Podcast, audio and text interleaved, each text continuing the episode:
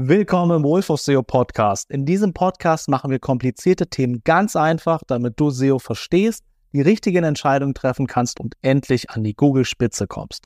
So Leute, willkommen zurück im Wolf of SEO Podcast. Lukas hat wieder ein paar Fragen mitgebracht und heute wollen wir darüber sprechen, wann ich für ein Keyword eine eigene Seite brauche und in welchen Fällen ich auch mehr als ein Keyword pro Seite benutzen kann.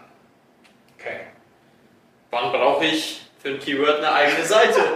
oh, gute Frage. Äh, ja, also ich habe schon super oft in Shops gesehen oder bei Dienstleistern gesehen, nehmen wir mal das Dienstleisterbeispiel, dass man seine Agenturseite beispielsweise hat und dann einfach dort alle seine Leistungen auflistet.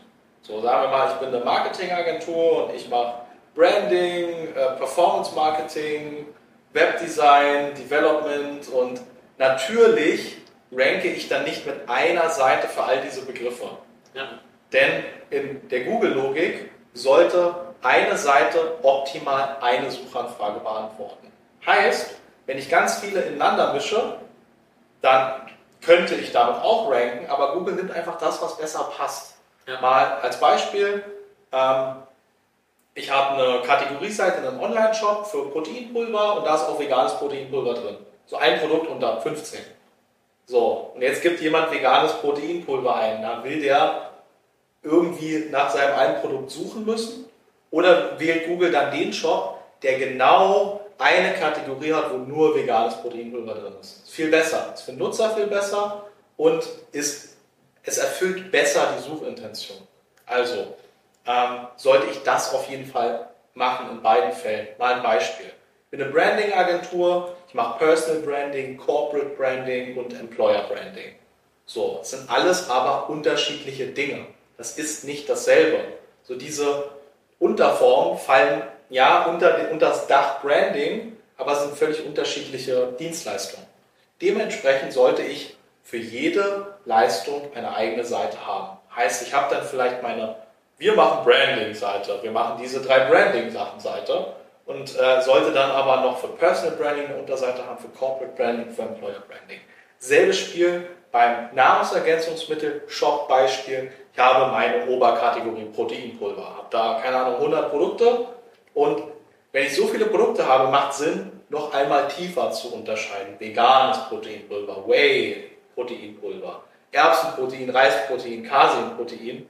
Und das Schöne ist, so kann ich für all diese Begriffe ranken. Sonst würde ich vielleicht nur für einen ranken, nämlich Proteinpulver und Branding, aber das sind die umkämpftesten. Da habe ich die schlechtesten Karten. Genau. Und im nächsten Schritt sollte ich mir dann überlegen, weil die zweite Frage war ja, äh, die wir heute klären wollten, wann kann ich auch eine Seite auf mehrere Keywords optimieren? Ist, ähm, wenn unterschiedliche Keywords in denselben thematischen Topf fallen. Nehmen wir mal Branding, Markenbildung, Markenentwicklung. Das sind quasi äquivalente Worte für Branding. Heißt, ich kann für Branding ranken und mit derselben Seite auch für die anderen Begriffe ranken. Also quasi für so Synonyme, für Worte, die im Prinzip das, fast das Ähnliche sagen oder das genau. Gleiche. Genau, Proteinpulver, Proteinshake, Eiweißpulver, Eiweißshake ist alles gewissermaßen dasselbe. Ähm, gut, ist jetzt im Beispiel von Leistungen und ähm, Produkten oder in einem Online-Shop. So bei einem Blogbeitrag ähm, kann es sinnvoll sein, auch nicht nur Synonyme zu verwenden. Nehmen wir jetzt mal an, äh, intermittiertes Fasten oder ketogene Ernährung.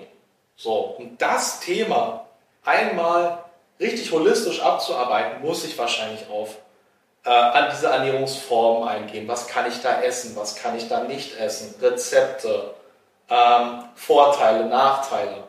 Heißt, da kann ich auch eine Seite, um das Thema halt bestmöglich zu bearbeiten, da kann ich mir auch 20 Keywords nehmen, um das wirklich von oben nach unten äh, abzuarbeiten. Das heißt, bei Produkten und Kategorien ähm, fokussiere ich mich eher auf eins und äh, vielleicht ein paar Synonyme. Und bei einem Blog habe ich viel mehr Spielraum und kann auch viel mehr schreiben.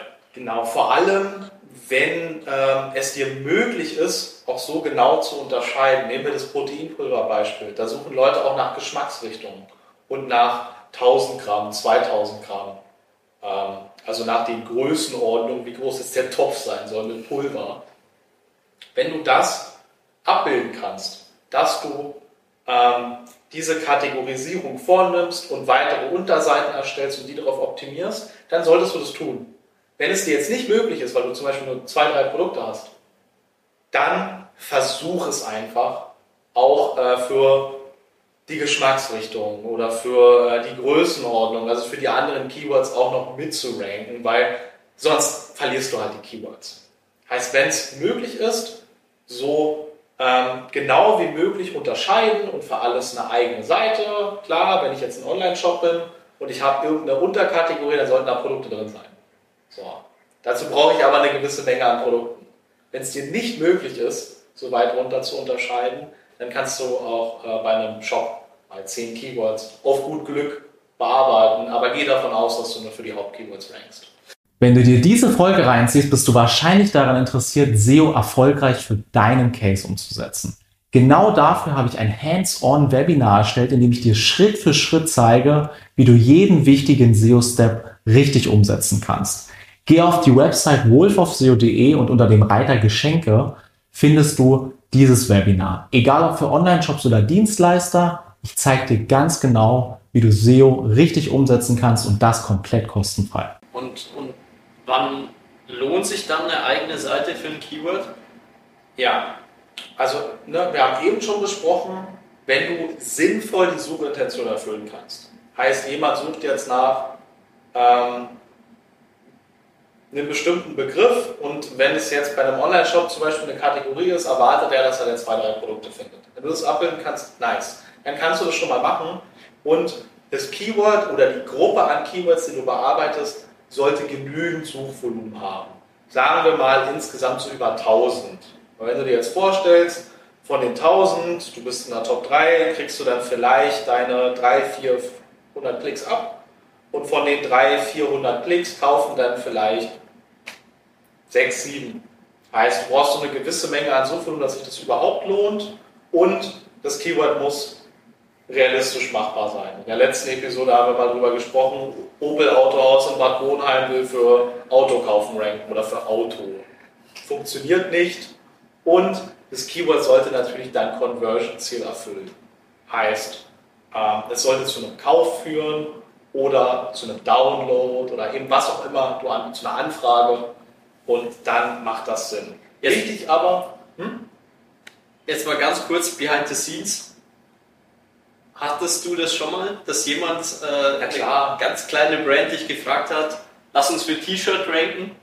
Ja, auf jeden Fall. Also das, ne, das ist dann aber auch nicht, weil die Person es verstanden hat, was sie da gerade quasi sagt oder fragt, ja. sondern das wäre halt der Optimalzustand. Ich möchte für Begriff XY ranken. Wenn man halt keine Vorstellung dafür hat, wie viele Leute bestimmte Dinge suchen und mit wie vielen Fischen man da im großen Becken schwimmt, dann ähm, ist das, naja, eine Frage, die man halt stellen kann, bei der man aber auch, wenn man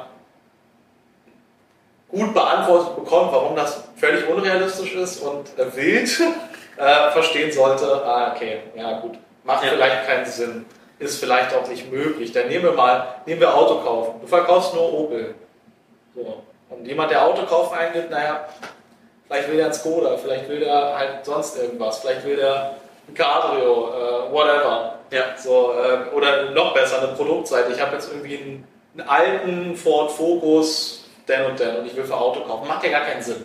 So von den 100.000 Leuten, die das suchen, sind dann vielleicht 100 relevant. Dann kann ich auch direkt äh, Ford Focus, Baujahr, bla bla bla kaufen. Kann ich auch dafür ranken.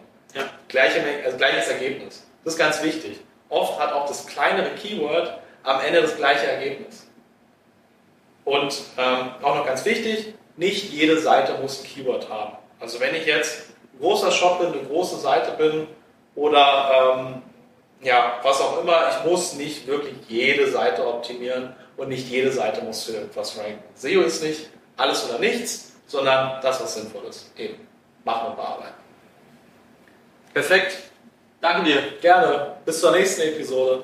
Macht's gut.